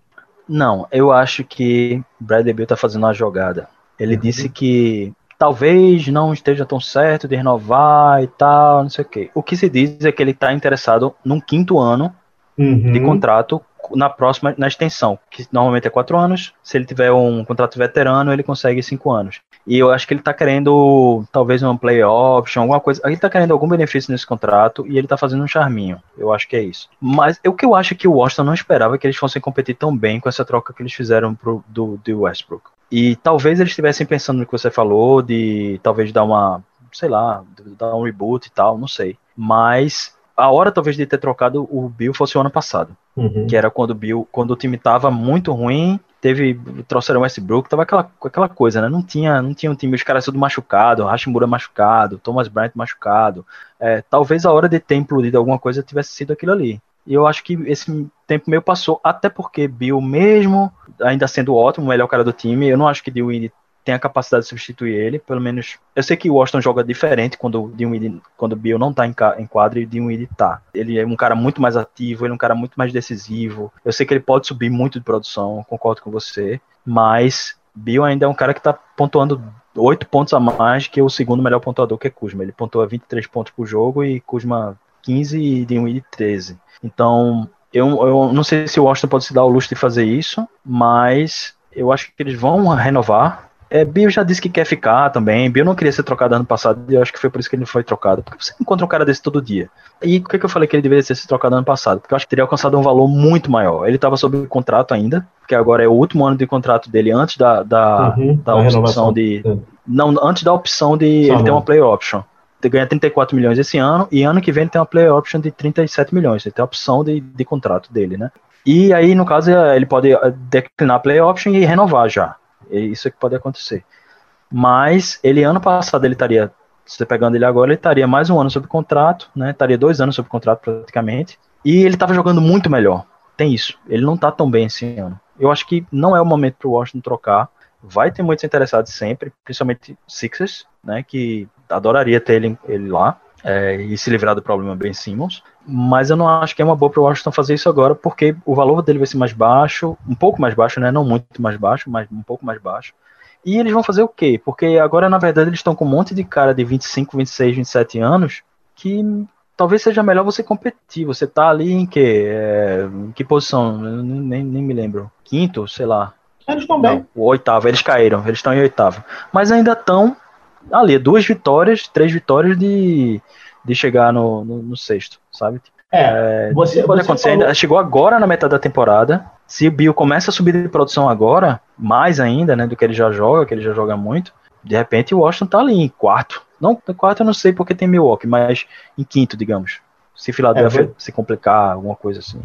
Usando uma expressão da moda, você usou a palavra gatilho, né? Porque na, na verdade eu estava realmente querendo chegar no Ben Simmons. Né? Eu acho que seria uma das trocas possíveis, mandar o Bill para Filadélfia. O problema é que o Daryl Morey não quer uma coisa assim, ele quer uma coisa com Pix e tal. Eu acho que o Washington não vai fazer, assim como o Minnesota não fez, assim como o Portland não fez. O problema é, não, é, não é que ele quer uma coisa com Pix, é que ele quer uma coisa com sete Pix. Tipo, é, exatamente. Lá, ele quer uma, tipo, eu quero, quero três swaps, três trocas de, de, de pique e quero mais três Pix. E, ah, que eu acho que é tudo o Morey jogando pra cima para ver se se cola e aí vai ficar nessa, vai ficar nessa até com a hora ele vai conseguir baixar a pedida e conseguir o que ele realmente acha que ele pode conseguir. Ele tá fazendo muito, muito caô. Ele deu uma entrevista enorme hoje, você viu? Falando uhum. que Embiid tá com a produção muito alta, acima do esperado, e que as coisas podem mudar, que eles não estavam não sabe se pode acontecer a troca de Ben Simmons, talvez não vá acontecer, mas que como o Embiid está tendo uma temporada de MVP, alguma coisa pode acontecer com o Sacramento, de repente eles podem mudar a proposta, tentar Halliburton, não sei o que, falou um monte de coisa, falou um monte de coisa que eu acho que na verdade é, no meu entendimento foi, Darren Morris sentiu que a pedida estava alta demais, os times estavam se desinteressando e vendo que ele realmente só quer um, ele chegou a dizer que queria um top 25 da liga, no máximo, uhum. né, uhum. tal, que ele só quer um All-Star, só quer um All-Star, Harden deixou na dúvida a questão da permanência dele no Brooklyn, que pode levar ele a, a fazer um signing trade no ano que vem com o Philadelphia, de repente pode acontecer, que eu acho que é o que Darren Moore quer na verdade, só que ele não contava que o time ia se segurar com o Embiid tão bem.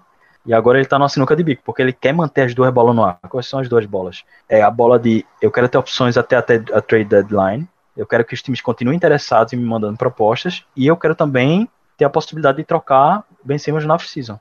Para mim, ele está tentando manter essas duas coisas no ar. E uma possibilidade, como você falou, é Bradley Bill. Eu acho que seria um ótimo encaixe lá. Eu acho que seria uma troca de valor, dependendo do que for pago a mais, interessante para ambos os lados. Mas eu não sei também para o Washington, se você está tá pegando um cara de 25 anos, tudo bem. Encaixa na timeline do Washington, que tem caras aí de, de, da cidade, mas aí tem que ver realmente se vai ter pontuação suficiente, se o time vai conseguir jogar em torno de Ben Simmons. A gente sabe que Ben Simmons não é um encaixe fácil. Então, na verdade, ele não é um encaixe, ele é o cara que, em que se encaixam as coisas, porque senão não funciona o time, né? Uhum. A gente, eu não sou desse que odeia o cara, não. Eu acho que ele, se ele se convencesse de que ele é um, uma espécie de Draymond Green, um cara que pode trazer a bola, um, um cara que vem estar ali mais para defender, para armar, para um All-Star melhor que ele, um cara que realmente vai decidir no, no time, é, tudo bem, mas ele não vai se convencer disso, então é complicado. Eu, eu, eu não sei como funcionaria no Washington, claro que o Sixers funcionaria muito bem, e eu acho que eles gostariam de fazer essa troca, assim como gostariam de trocar por Lillard, é, qualquer outro All-Star que fique disponível, né? Mas eu acho difícil de, de acontecer agora, porque eu acho que Bill vai renovar e ele só tá fazendo charminho para o Washington dá os cinco anos, dá tudo que ele quer no contrato, a coisa toda lá. É, eu vou colocar mais uma coisa, mais um, um, item sobre o nosso bravo Ben Simmons. Né? Até mesmo essa questão que você falou do encaixe, né? O encaixe tem que ser para ele, porque ele é um jogador que tem limitações e as limitações dele são absurdamente gritantes. Ele tem um contrato de 140 milhões garantido até a temporada 26, 27. Não, não, Exato. até 24, 25. 26, 27 é, é 24, 26. É, então, assim, é isso. Não, não é pouca coisa que você está penhorando no teu futuro. E assim, não pode um jogador deste tamanho na NBA, com esse salário, é, eu estou quase, é, é, quase entrando naquela, na região Joe Johnson, na época do Kobe, mas o cara tem 59% de aproveitamento de lance livre. Esse cara não pode jogar os três últimos minutos de um jogo. E é um dos seus jogadores hum. mais caros. Assim, cara, desculpa. Philadelphia cometeu um erro absurdo, supervalorizou o cara, uhum. e agora tá morrendo abraçada com esse maluco, cara. Para piorar, um o cara é da hum. clutch. O cara ainda é da clutch. É, ainda tem esse problema. Pois é. Então é, ele é da patota, né? Ele, ele, ele tá lá com os caras, né? Não apareceu no Space Jam, devia, mas deviam, ele tá lá com os botar logo ele Deviam botar logo ele junto com AD, Russ e, é, e LeBron é. lá no Lakers, né? Pra ver se alguém conseguia bater pra sexta nesse time. É. É, ele tem um contrato enorme, eu não acho que ele vale nem um terço do que estão pedindo. Nem devia estar tá ganhando isso e nem, deve, nem deveria estar, tá, tá sendo cobrado esses valores aí por ele. O, a vantagem dele é que ele é um pouco mais jovem, ele tem 25 anos, então, quer queira que não, você, você tem Bill com 28 anos, se ele vai assinar um contrato, vai ficar, se ele assinar o um máximo, ele vai, vai, vai chegar nos 33 anos, e, e, muitas vezes esses caras não chegam bem, né, é, fisicamente, no, no fim do contrato. Então pode ser que o contrato de Bill também seja ruim daqui a um tempo. Então por isso que eu estou dizendo assim, não necessariamente você vai estar tá perdendo, de repente você está até economizando, de certo modo, se você trocar por ele, né, porque o contrato de Bill vai, sei lá, ele vai estender agora, 2023, 2023, 2022, 2023, vai até 2027, sei lá, 2028. Então, quando você vê, lá no fim, o contrato tá ruim, né? Então agora parece uma coisa, mas depois pode parecer outra. É, o maior problema para mim é que realmente Bill, é, Simmons é difícil de encaixar e eu acho que ele funcionaria bem, por exemplo, em Portland, com o Lillard. Se você tirar o Lillard, uhum. não faz sentido, você, você está fazendo nada. E essa é a grande dificuldade da troca dos, dos Sixers, da troca de Ben Simmons, que é, geralmente você troca esses caras para times que estão querendo competir e que vão pagar, vão all-in, como você falou, uhum. dar tudo para competir agora. Então eles vão dar jovens e picks, que é o que esses times que estão trocando superstar geralmente querem. Só que você tem. É bem atípica a situação, é porque a gente não, parece muita gente não percebeu isso. É bem atípica. Seria, teria que ser uma troca entre dois times que querem competir. Isso é raro de acontecer na NBA, assim, nesse nível de jogador e nesse, aí, aí, nesse ponto, você vai ter que mandar ele para um time que quer ganhar alguma coisa agora, senão não tem sentido. Você não vai reconstruir em, em torno de um cara de 25 anos que não arremessa, entendeu? Esse cara ele, ele tem que ser uma peça complementar para um time que já está competindo. E aí, qual é o time que já está competindo, que tem um All-Star para dar e vai continuar competindo? É, um, é uma incongruência, entendeu? Isso não vai acontecer. Não, não vai. Então, assim, ele tinha que ir, por exemplo, para o Minnesota. Para um Minnesota? Pode entendeu? ser. Mas o, Apesar o, de que o, o, que ele oferece, que é defesa, uhum. o Minnesota agora é top 10, né? Defesa. É, agora, né? Minnesota, né? no, no, começo da é, temporada, é. não. É. Não, não, não, não. Mas assim, é. é eles, eles, é, o técnico mudou e tal, uhum. e eles trouxeram peças que são boas defensivamente, não é só um. Não parece uma ilusão. Pela primeira vez, acho que faz 10 anos eu postei isso no Twitter um dia desse. Eles estão com net rate positivo, coisa que não acontecia nem na era Tibbs aconteceu, nem naquele time que foi playoff. Então, assim, é muito raro. É, o trabalho do Chris Finch está sendo muito bom. O time tem uma identidade, o time joga em transição, o time joga número um em forçar turnover na liga. E eles, eles realmente têm, um, têm uma identidade defensiva e tal. Será que é isso que eles precisam? Eu acho que eles precisam mais de um cara mais como Jeremy Grant, que estaria mais pontos, uhum. que cria o próprio arremesso e vai ser complementar outros caras sem atrapalhar. Mas você tem Carl, Carl Anthony Towns, que faz post-up, embora ele não esteja tão bem esse ano como ele costuma ser. Mas assim, vai dar certo com Simmons ali no, no low post ali, o cara enfiado ali embaixo, que é o lugar que ele deveria estar, né? Que ele jogou no, no, no Sixers, porque ele não consegue fazer mais nada. Ou então você precisaria estar num time, por exemplo, como Denver, que se Simmons fosse um cara passador, que digo cortador, cara que corta para cesta, putz, seria perfeito em Denver porque traria defesa, já tem caras de ataque, já tem Jamal Murray, já tem Jokic, já tem Porter tal, caras que pontuam, inclusive Porter não defende bem, e você traria um cara ultra defensor, grande, que pode cortar para sexta e receber passes de Jokic. Bom, né? Então, assim, seria algum um encaixe mais ou menos assim, mas aí o que, é que o Denver vai dar? Já teria que se desfazer, por exemplo, de Aaron Gordon, de um contrato maior, ou de dois caras que já vão fazer falta na rotação. O time tá sem um monte de cara lesionado Difícil, né? Difícil. Mas é, é. é, basicamente o princípio é esse. Você vai ter que trocar para um time que quer competir. Porque um time que quer competir vai te dar o que você quer. Mas aí, por exemplo, Murray não quer jogadores. Ele falou. Hoje ele falou isso. Ele falou: Eu quero aumentar as chances de a gente ser de um candidato a título. No momento, nós não somos um candidato ao título. Não estamos no topo, no patamar, nesse patamar superior. E eu quero entrar nesse patamar superior. E para isso, nós precisamos de um jogador que faça a diferença, com certeza. E aí é o que muita gente tem dito, né? Eles querem aumentar a chance, se a chance de ser campeão deles na, sei lá, em Vegas é 3%, eles querem aumentar em, é, 3% não, diga assim, se ele aumentaria 3% trazendo, por exemplo, Harrison Barnes e mais alguém, eles querem aumentar 10, 15% trazendo um cara que realmente vai fazer diferença. Eu entendo a lógica, mas eles não vão conseguir esse valor por Simmons. É simples assim. Dois comentários rápidos sobre o que você falou. Eu vi a entrevista aqui. É só uma coisa, eu tenho certeza que não foi num restaurante chinês a entrevista, a entrevista com o Murray. Segunda coisa. Cruel, muito cruel, Pedro. Segunda coisa, eu, é, por favor, tenham calma, eu vou explicar o que eu quero dizer.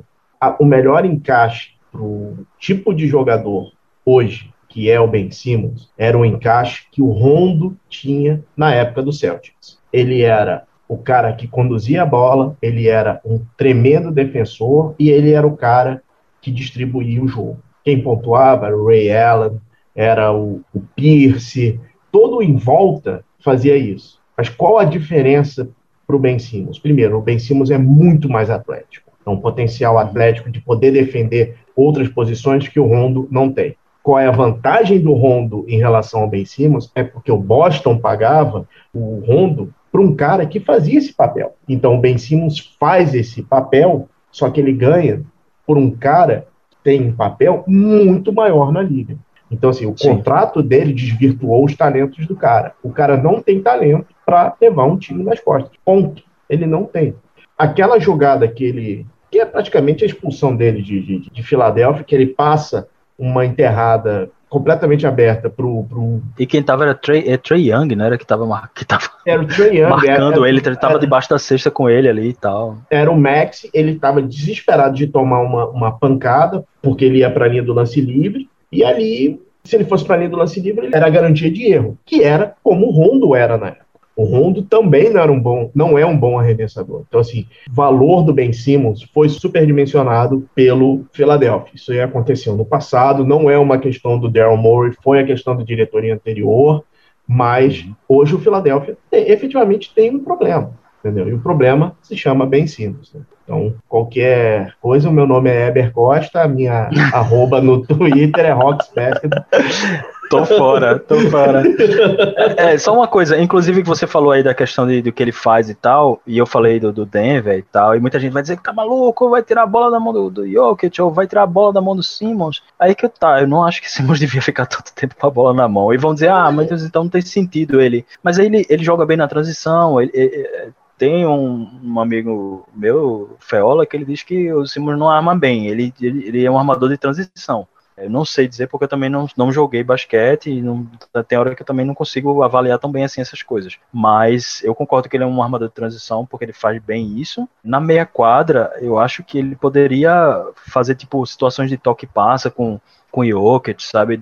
É, achar passes para caras no perímetro, que ele faz bem e tal. Não sei, eu acho que daria para encaixar, mas aí que tá teria que ter um Ben Simmons com outra mentalidade, com outra ideia do papel dele no time. Qualquer time que você for tentar colocar Ben Simmons vai ter que ser assim.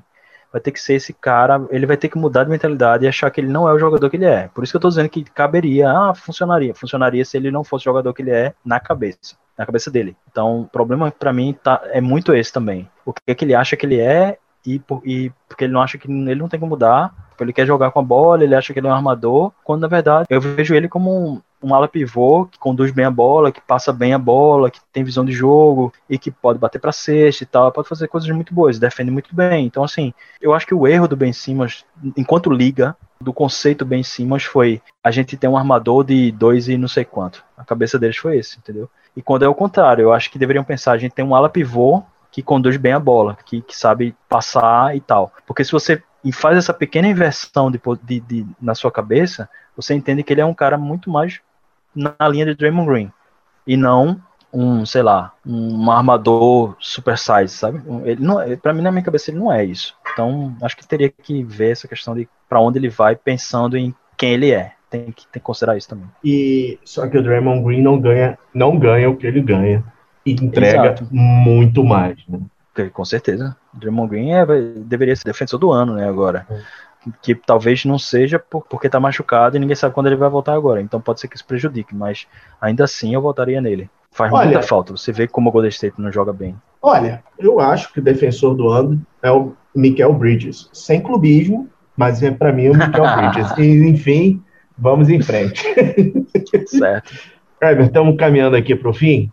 E, obviamente, a gente deixa o mais difícil para o final, né? A questão, como, como no vestibular. O que, que a gente faz com um salário de 44 milhões de um cara que não ganhou nenhum título da liga, é conhecido por não conseguir levar os seus times longe e ser errático no seu jogo. O que, que o Lakers foi fazer com o Russell Westbrook e como é que a gente pode ajudar o Lakers a sair dessa? Segundo hoje o Old, né, o Adrian Wojnarowski, hoje ele disse que não tem nada para se fazer, que não tem lugar para mandar o Westbrook. Não, ninguém quer, ninguém quer, ninguém quer. Quando, quando você ouve o Old falar isso, hum.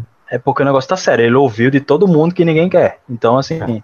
mas tudo bem, vamos fazer o exercício teórico de tentar resolver esse problema. Primeiro critério seria esse, esse time que vai receber o Westbrook, o que é que ele quer? Ele quer pegar esse salário e receber por por estar tá recebendo um salário muito ruim, que foi o que aconteceu, por exemplo, com o Houston, né? Com John Wall e tal. Como acontece com frequência com salário com jogadores com salário ruim, que geralmente se considera que um, um para receber, por exemplo, 20 milhões de salário, o time tem que dar se eu quero despachar 20 milhões de salário ruim, eu tenho que dar um, um pique de, de, primeira rodada. Geralmente é, a equivalência é mais ou menos essa que se faz. Então seria uns dois piques de primeira rodada para despachar para um time que despachar despejo, despejo de salário. Tipo, esse cara não vai jogar. Esse cara vai sofrer um buyout, ou esse cara vai ficar aqui e a gente vai ficar aqui tancando com ele aqui. Seria, famoso, teria algum famoso, time... famoso temporada do Iguodala, né? é, teria, teria algum time com esse perfil na liga? Tem um problema. Não tem ou pelo menos tem alguns times, mas tem o problema de que o Westbrook é um, como a gente conversou antes da, da, da gravação, é um floor raiser, né? O cara que eleva uhum. o piso de talento do time. Por pior, por mais ineficiente que ele seja, não digo pior, ele, ele, é, um, ele é bom em algumas coisas, mas ele é ineficiente. E essa ineficiência é que faz com que o teto dele seja baixo ele, ele aumenta, obviamente, o, o piso do, de talento do time. Então, esse time que ele vai, geralmente vai competir para estar tá nos playoffs. E agora que tem play-in, mais ainda. Ele consegue levar o time suficiente para coisa. Mas quando chega nesse ponto, esse time ele não passa a primeira rodada, ele né, tem dificuldade, como aconteceu com o próprio Oklahoma antes da primeira troca dele. Então, assim, algum time que quer competir vai pegar o Westbrook? Não, não tem time que quer competir. E tem muitos times querendo competir. É, a gente estava falando antes da gravação também da questão da, da, do, do play-in, como o play-in complicou a questão da trade deadline, porque os times agora todos estão querendo, todos são compradores, porque todo mundo acha Exato. que tem chance. Uhum. Times que não chegam nos playoffs adorariam jogar uma ou duas partidas de play-in. Que, a, que play-in a gente fica falando play-in, mas é uma repescagem, né? O nome disso é repescagem. É uhum. É quando você não se classificou com suficiente e você caiu numa, numa chave para disputar uma vaga. Então, repescagem. Vamos normalizar o português aqui. Muito obrigado. Então, é muita mesmo. gente. É muita gente. É, muita gente adoraria jogar uma repescagem, que foi o que aconteceu, por exemplo, com o Memphis ano passado, que acabou dando super certo, né? Eliminou o Golden State e tal. E, por exemplo, o Sacramento agora adoraria ir para um, pra um coisa. Esses, esses times estão com arenas novas, esses times querem chamar gente, sabe? Tipo, um jogo desse, um jogo de play-in, de, de, repescagem, é, atrai, atrai público, dá um pouco mais de, de, coisa pro time, dá um pouco mais de moral pro time. Aconteceu com, com o Memphis, a gente viu. O Phoenix ficou muito triste de não ter chegado no play-in, não foi naquele. De, chegar, de, de, ter chegado nos playoffs na, naquela, naquela bolha. Ele chegou no play-in, não foi? O não. Phoenix? Na, na bolha, em 2020? Não. Não. Ele, não, ele ganhou oito jogos seguidos, mas ele tava com a campanha tão ruim que não conseguiu chegar, não foi? Foi isso? Foi. É, foi. Foi. É Exato. Então ele adoraria ter chegado no play-in, não foi? Uhum. Na, na, na repescagem. Então, muitos times que estão nessa situação, por exemplo, Pelicans, gostaria. Minnesota, gostaria. Então, assim, esses times todos estão querendo competir agora.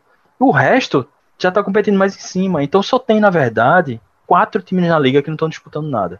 Houston, Detroit, Oklahoma e Orlando. E esses times já estão mais ou menos com um núcleo jovem mais ou menos estabelecido. Principalmente na parte da armação, que é pior ainda. Porque você tem, em Houston você tem Jalen Green e Kevin Porter, e em Orlando você tem um cacetada de armador, tem Markel Fultz, tem Cole, Anthony que tá jogando bem e tal. No Detroit você tem Cade agora, você não vai tirar a bola da mão dele. E no Oklahoma você tem Shea. Então, o que, que você vai fazer botando Westbrook nesses times? Vai atrapalhar os caras, entendeu? Não dá nem pra dizer assim, vou botar num time que não, que não tá disputando nada pra. E os times que estão disputando teriam que ver se vale a pena, assim. Esses que estão no limite que eu tô falando. Tem que ter salário para mandar e tal. Eu, eu acho não vejo, não vejo como fazer essa troca. O Lakers deve estar desesperado para fazer, mas eu acho que a única coisa seria dar esse pique aí de 2027 para algum time absorver ele e pronto. Mas não, acho que o único time que tem cap para fazer isso é o Oklahoma. Que se não me engano, é. o Oklahoma está com a folha de 70 milhões, está abaixo do, abaixo do mínimo, né? abaixo do piso salarial. Vamos lá, vou tentar. Se o Westbrook não tivesse jogado em Houston, e o Lakers fosse para um total insanidade, ele podia absorver o contrato do Wall. Cara que não joga há dois anos, que também nunca chegou a lugar nenhum na liga, mas. Não, ele, jogou, ele jogou. Essa temporada ele jogou 20 jogos, se eu não me engano. E ele jogou bem. Mas jogou bem assim. Ele é ineficiente também, né? Mas então... não, é a, não é a peça que vai mudar a sorte do Lakers. E vai continuar com o maior salário. É, e pra piorar, é, é, são jogadores parecidos, né? São exatamente. jogadores meio parecidos, tipo caras exatamente. que não chutam muito bem de três pontos. Só que a diferença é que o Wall é melhor defensivamente. Pelo menos é, e toma melhores algumas decisões melhores. Sim, é melhor, melhor armador, de modo geral. É, exato. Só que, cara, esquece o. o é 45 não... milhões, bicho. Pois é, só que esquece, o Russell Westbrook não põe o pé em Houston. O Houston, o Houston esquece.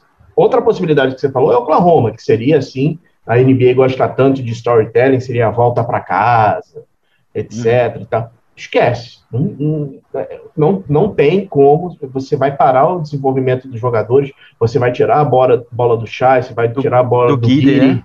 Né? Esquece. É. Esquece. Não vai rolar. Então a gente vai ter que sacanear alguém. Infelizmente, alguém vai ter que ser sacaneado nessa história. Então, vamos para o nosso bom e velho amigo. Cara, esse time, ele não vai para o playoff há 400 mil anos. O último superstar que jogou ali foi em 99, 2000, que foi o Chris Webber. Então, cara, ele seria uma atração para o time, faria aquela graça dele, faria aqueles triplos duplos lá, não teria uma pressão tão absurda. Você poderia tentar jogar o Russell Westbrook em Sacramento pelo Harrison Barnes, que se não me engano o contrato dele é de 20 milhões, e o Buddy Hill, que eu já troquei mais 30 vezes hoje. Seria a solução para o Lakers? Seria um tapa de pelica do pelinca, porque o, o, o, o Buddy Hill tava para ir para o Lakers e o AD e o LeBron o bateram o pé para levar o Westbrook. Mesmo assim, o salário do Westbrook é né, alguns milhares de dólares mais alto que esses dois jogadores. Eu acho que mesmo assim ainda passa, porque, assim, só questão de salário, né? Bater salário. Uhum. Passaria porque nessas trocas eles têm um, um percentual de 125%, né, que o time pode uhum. receber. Uhum. Quando eu mando 10 milhões, eu posso receber até é, 12 milhões e meio. No caso, tem uma diferença aí de 25%.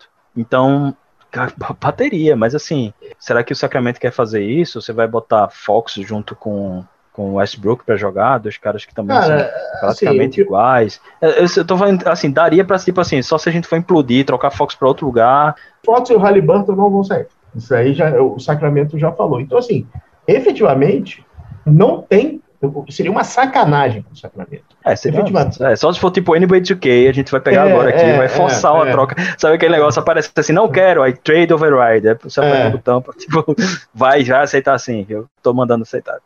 Cara, assim, assim eu, eu, obviamente quem, está escutando o podcast acompanha muito, mas assim, se você entrar na, na Trade Machine da ESPN, você vai colocar três, quatro times e não vai rolar essa troca. A única forma de trocar o Westbrook é pegar um time que esteja limpando folha e, e essa troca tem que ser feita em duas pernas. E assim, o problema é não tem interesse no mercado. A gente falou do Washington, contrato negativo, o que se chama de contrato negativo. É, é, é, o, é o contrato em que o cara. E muito negativo. Porque é um contrato muito. em que a produção do cara está muito abaixo do que ele ganha. Hum, e é. que é um contrato que ingessa, ingessa qualquer folha que você coloque. Porque quando você coloca o cara ali, para mover ele e para e fazer ter flexibilidade na folha, é muito complicado. O problema do Lakers hoje é que eles estão com a folha engessada.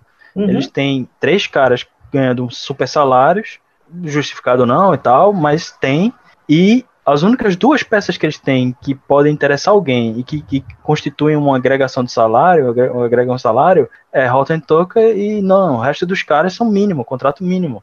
É. Então, e, e, aí, por exemplo, nessa troca de sacra, Sacramento, digamos, a gente está considerando que o Westbrook é um, é um, salário negativo. O que é que o Lakers, o Lakers teria que pagar para estar tá recebendo? Porque veja, só para receber o salário de Westbrook o Lakers teria que pagar, teria que dar um pique, só para isso. ainda mais eles estariam recebendo dois jogadores que vão contribuir e que estão desfalcando o time lá do, do Sacramento, tipo Hild e, e, Harrison Barnes, estão tendo boas temporadas. Então esses caras por si só já têm um valor que o Westbrook não cobre. E mesmo que você bata o salário, não, não, não bate o valor. Eles teriam que dar tipo, vários picks, ou sei lá, e eles não têm. Eles não têm picks até 2027. Vamos pegar um outro cenário, que pegue, por exemplo, o Brogdon, Sabonis ou Miles Turner. Não faz sentido pro Indiano. Não faz sentido pro Indiano. Assim, e a assim, mesma cara, coisa, se você vai trocar Sabonis e, e Brogdon, você tá implodindo o time. Aí você vai recomeçar o quê? Com Westbrook e um pick 2027? Tipo, você não. teria que ter bem mais coisas por isso, né? Lebron, então, Tentamos, mas desculpa. Só uma coisa importante, se não me engano, o Westbrook também é clutch, né? Isso eu não sei, não tenho certeza. Resumindo, a situação dele é muito parecida com a do Ben Simmons, né? Eu acho, é, nem, nem tanto, porque eu acho que tem interesse em Simmons. E o Westbrook não tem, não há interesse. É, não só tem há interesse em Simmons, e Westbrook não há, como o salário de Simmons é mais fácil de mover do que o salário de Westbrook, porque é, o de Simmons é mais baixo, 10 milhões, 11 milhões mais baixo. Então dá para fazer alguma coisa aí ainda. E, e o próprio Philadelphia tem uma flexibilidade maior, por exemplo, eles podem trocar Tobias Harris, que é um salário maior que o Ben Simmons, é 36 milhões, se não me engano, e é um salário que eu acho que ainda tem mais três anos. E eles querem se desfazer desse, desse salário. Eles já falaram que querem se desfazer desse salário. O Tobias Harris não tá bem essa temporada, não, não, de todo modo, mesmo quando ele tá bem, ele não vale os 36 milhões. Então, já é um salário negativo também, que você teria que, que se desfazer, mas assim, tem mais flexibilidade, entendeu? O que eu quero dizer é isso. Daria para fazer coisas, por exemplo, eles poderiam trocar Tobias Harris por outros jogadores que desse para reforçar o time e aí trocar o Ben Simmons também por outros dois e sei lá. Dá para fazer, dá para fazer várias coisas. É fácil. O Westbrook não dá, não Vamos dá lá. mesmo. É, por causa é... da falta de recursos do Lakers. Se eles tivessem vários picks, por exemplo, eu acho que eles conseguiriam um lugar para. Também acho. Tal. Também acho. Mas aí foi aquela coisa, né? Eles apostaram tudo no AD. Uhum. Vamos lá, é só corrigindo. O agente do, do Westbrook é o Ted Foucher, ele é da agência Westerman. Não, ele Sim. não é clutch. É a mesma, a mesma do Caruso. E do Dieng também. Caruso, hein? Que saudade, hein, Lakers? Que saudade, hum. hein? Você quer comentar o que a gente comentou no Twitter aí, que você que a gente tava discutindo no Twitter? A gente pode falar. Eu acho que, acho que é interessante a gente falar. A gente, é interessante uhum. a gente falar do ponto de vista salarial. Uhum. Porque houve discurso, e aí, comentando aí com o João Lima, que é do podcast 48, e o Vitor Camargo, o Two Minutes Warner, né? A gente tava conversando disso aí e foi noticiado de que o Caruso não foi renovado porque eles deram preferência a Taylor Horton Tucker, que é mais jovem e tal, promessa, não sei o quê. Isso não é verdade porque eles não, não tinham, não é como se eles tivessem que só tivessem aquele dinheiro para gastar e só pudesse gastar com um dos dois. Isso não é verdade, porque o Lakers tinha bird rights, que são os direitos que, que o time adquire quando um jogador assina por mais de um ano com um time. Esses direitos indicam o quê? Que você pode assinar, independentemente da folha que você tiver, você vai poder renovar com esse jogador e dar o aumento que ele merece, não é como se eu estivesse assinando um free agent, resumindo. Não é como se eu estivesse tentando uhum. adicionar a minha folha que já está acima do teto, um free agent, que não pode. Então, eles poderiam ter feito isso com o Horton Tucker, que inclusive ganha o mesmo salário de Caruso. Caruso disse isso ao JJ Redick no podcast dele. Ele recebeu uma oferta ele, ele, falou com, com o Lakers, Levou o Lakers deu uma oferta. Isso. Não, ele recebeu primeiro uma oferta baixa do Lakers, bem baixa. Isso. Que ele não quis dizer anos. nem qual foi. É, era muito dinheiro, era muito baixo. Eu é, acho que era coisa, é. devia ser tipo 10 milhões de dois anos. Devia é. ser tipo alguma coisa assim. Ele foi, o Bull chegou e disse: não, a gente dá a MLE, né, que é a Mid-Level Exception, a exceção de Mid-Level, que é uma exceção que está né, no valor de 9 milhões e pouco agora e você pode assinar por mais de um ano e tal. E a gente, ele chegou, o Bull chegou e disse isso: toma, a gente dá essa oferta aqui. Ele ainda pegou essa oferta e levou lá no Lakers e disse: Ó, oh, eu recebi essa oferta aqui, vocês igualam? E o Lakers disse: Não. Tipo assim, os caras deixaram ele sair mesmo. Foi tipo um cara que eles tinham direito de renovar Claro que vai pesar na folha, mas assim, não, não havia impedimento pelas regras da NBA de assinar o cara. E deixaram o cara sair de graça e, e assinaram outro cara pelo mesmo valor que não é, não tem o mesmo valor de, de quadra dele. Então, assim, foi, foi um dos piores movimentos dos últimos anos, isso aí. Com certeza, porque a gente viu agora, Caruso, Caruso ficou fora esses jogos do Bulls, a defesa do Bulls sofreu, bicho caiu pra caramba a defesa. Tudo bem que teve Covid e tal, mas ele ficou fora esse tempo. A influência dele na defesa é enorme. O impacto dele é enorme. E esse time do Lakers não defende bem. E já não ia defender bem, porque você tem Carmelo e Westbrook no time, você não vai defender bem, amigo. Lamento lhe informar. E os dois no auge, os dois no auge já não defendiam bem, mas já não defendiam, porque não, não era função deles fazer isso, né? Então... Eber, o, o general manager do Lakers trocou o amigo dele, o Dwayne Wade, quando eles jogavam juntos. Eles não iam sacanear o Caruso? Eles, óbvio que eles iam sacanear o Caruso. Eles apostaram muito na aura do Lakers, a aura do, do, do general manager do Lakers, para manter os, o cara lá, né? Só para deixar claro que esse buraco que o Lakers está tem nome e sobrenome, né? É, Principalmente se chama Rob, Rob Pelinka, porque foi um cara que, por mais que a ah, LeBron, tá, mas quem, quem assina o cheque é ele, quem toma a decisão final é ele. E se LeBron sancionou, LeBron também tem que arcar com a responsabilidade de ser, de estar tá querendo brincar de auxiliar de, de gerente. É, ele também tem, tem que arcar com essa responsabilidade. É, e AD também, que começou a se meter nisso também agora. Mas Rob Pelinka que fez esses movimentos, ele, ele que não quis renovar Caruso, eles que, não, vamos encher o, cara, o time de, de, de cara. Vamos, primeiro lugar, vamos trocar todo o nosso banco por Westbrook, né? Primeiro lugar, isso. Vamos trocar, trocar todo no, no, o nosso titulares e reservas por Westbrook, a gente vai ficar sem nada. Vamos encher de, de, de, cara mínimo, que tem caras bons e tal, mas a própria construção do elenco não foi boa, botaram dois pivôs, DeAndre Jordan não oferece mais nada, já não estava oferecendo em canto nenhum, nem no Nets, não, não sei para que trouxeram, é tudo, tudo na base da, da, da brodagem. E aí, trocaram um banco, não tinha profundidade, você traz os dois, os dois caras que vão ter mais minutos, além de Anthony Davis e LeBron, são Carmelo Anthony e Westbrook, pelo, por serem antigos All-Stars e tal. E você espera o quê? Que esse time vai defender se não tem, se não tem banco, não tem nada? Não tem nada, pô. Você desfez o time. E o principal, eu não consigo elaborar uma, uma teoria de time com Westbrook, LeBron e AD em quadra. Vamos, Isso é que é o vamos, pior. Sabe né? qual exercício, qual exercício que o, o fã, o, que, quem gosta do Lakers deve fazer? É você não usar o substantivo próprio, você usar o aposto. O que, que eu digo isso? O Lakers hoje tem o sétimo jogador do Portland Trail Blazers do ano passado, ele tem o décimo jogador do banco do Brooklyn Nets do ano passado, ele tem o oitavo, nono jogador do Miami Heat do ano passado. Eu estou falando de três jogadores. Estou falando do Carmelo, estou falando do DeAndre Jordan, estou falando do Trevor Ariza. Esses são três exemplos o nome desses caras tem muito peso. Mas hoje, hoje, eles são esses jogadores, cara. Ele, o, o Carmelo teve um, uma boa temporada. O Carmelo vinha do banco pro Portland. O Portland tá todo mundo vendo, é uma draga, cara. Sim. O Trevor é. Ariza Tava e quando ele vinha do banco, tinha problema de defesa no, no, no, no, no Portland. Tinha problema é, de defesa. O Trevor Ariza estava treinando em separado na Flórida, quando o Miami chamou. Para, cara. Entendeu? Avery Bradley tava quase aposentado é, já. É, ele é ele é representante dos, dos, dos, dos, jogadores, né, da, da associação. Kent Bazemore não deu certo no Golden State. Malik Monk, que parece que aparentemente foi um acerto até agora, mas também foi um cara que não se firmou em Charlotte. E Charlotte era um lugar que tinha espaço para se firmar. Ele, tava, ele chegou a ser titular e tal. Não conseguiu se firmar, tudo bem.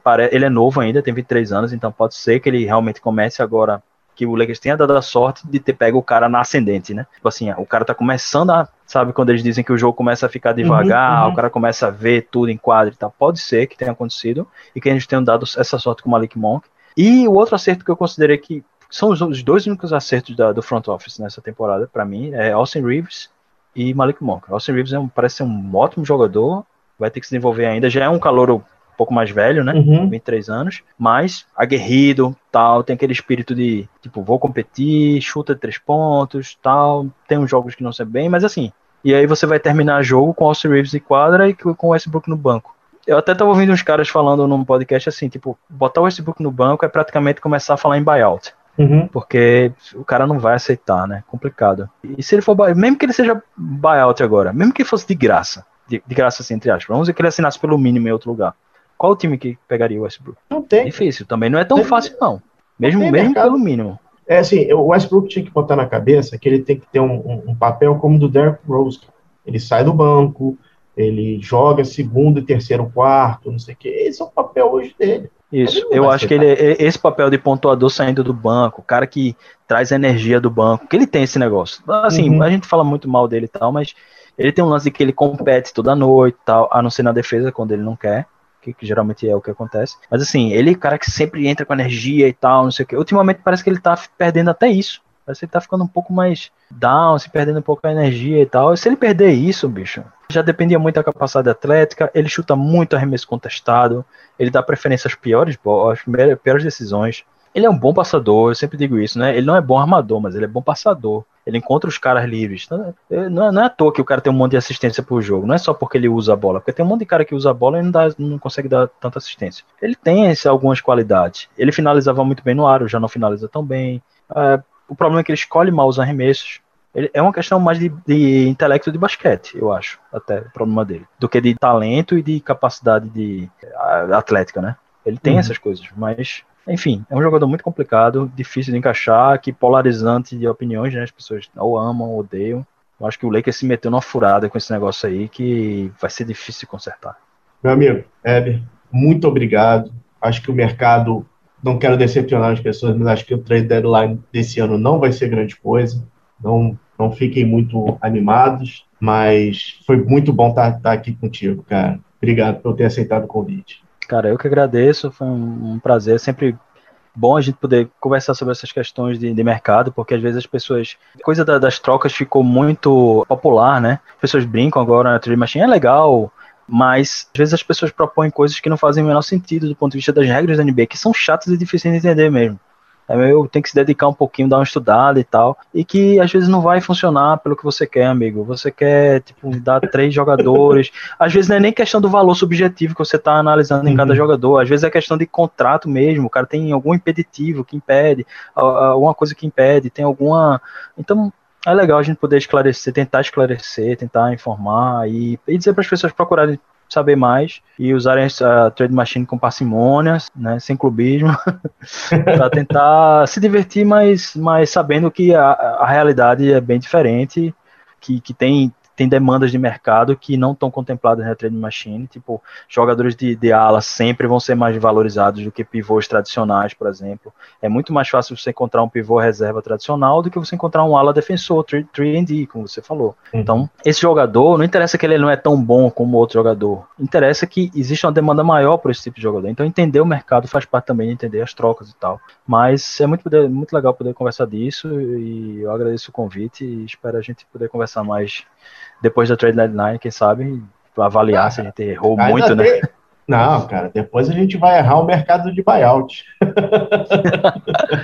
Que, que tá escasso, que tá escasso. Tá, né? tá, escasso. tá. Mas valeu, É. obrigado pelo convite. Deixa, deixa aí a tua arroba, né? fala de novo pro pessoal, para quem não, para quem quiser te acompanhar lá no Twitter. Assim, eu tenho um perfil de, de basquete, dedicado exclusivamente a basquete no Twitter, em que eu eh, coloco highlights que eu capturo na hora dos jogos que eu estou assistindo. É a Hawks Basketball, é H-O-C-S, basquetebol em inglês, né? E eu coloco também dados de, de contrato, proposta de troca, é o tipo de coisa que eu tento, o tipo de conteúdo que eu tento postar. A gente tem muito, tem muito site de highlight, mas eu tento colocar coisas que não aparecem normalmente, assim, às vezes uma, uma habilidade individual, uma boa defesa, que é uma coisa que raramente aparece na, nos highlights, né? Boa defesa coletiva, né? Uma boa defesa de zona, às vezes, uma coisa assim. Então, é, quem tiver interesse um pouquinho mais, tá aí. Olha, é, o Weber tinha, quando- na época que a gente fazia o Bala na Sexta, o Weber era uma das nossas fontes, porque ele descobria uns jogadores, assim, daqui a pouco ele vinha com uns números. Cara, olha só o que, que esse maluco tá fazendo. Weber, o que você tá fazendo vendo o Milwaukee? Vendo o Milwaukee em 2014, 2015, não é ver o Milwaukee agora, né, cara? Então ele vinha assim, falava, caramba, cara, o cara realmente tá super bem. É, não, tem uns garotos meio que estão bombando aí, hein? O É. Garrison Matthews tá, tá bombando. O Bala falava que era maluco, como falava do, do Richard Holmes, o Richard Holmes bombou. É, o Christian Wood também, É. é, lembra? Lembra? É, o, o John, eu tô falando muito agora de John Conchar, que de olho Uhum. nele. Esse o cara do Memphis lá, armador defensivo, bastante interessante. Pessoal, esse foi o podcast dessa semana. Heber, de novo, muito obrigado. É isso. Até semana que vem.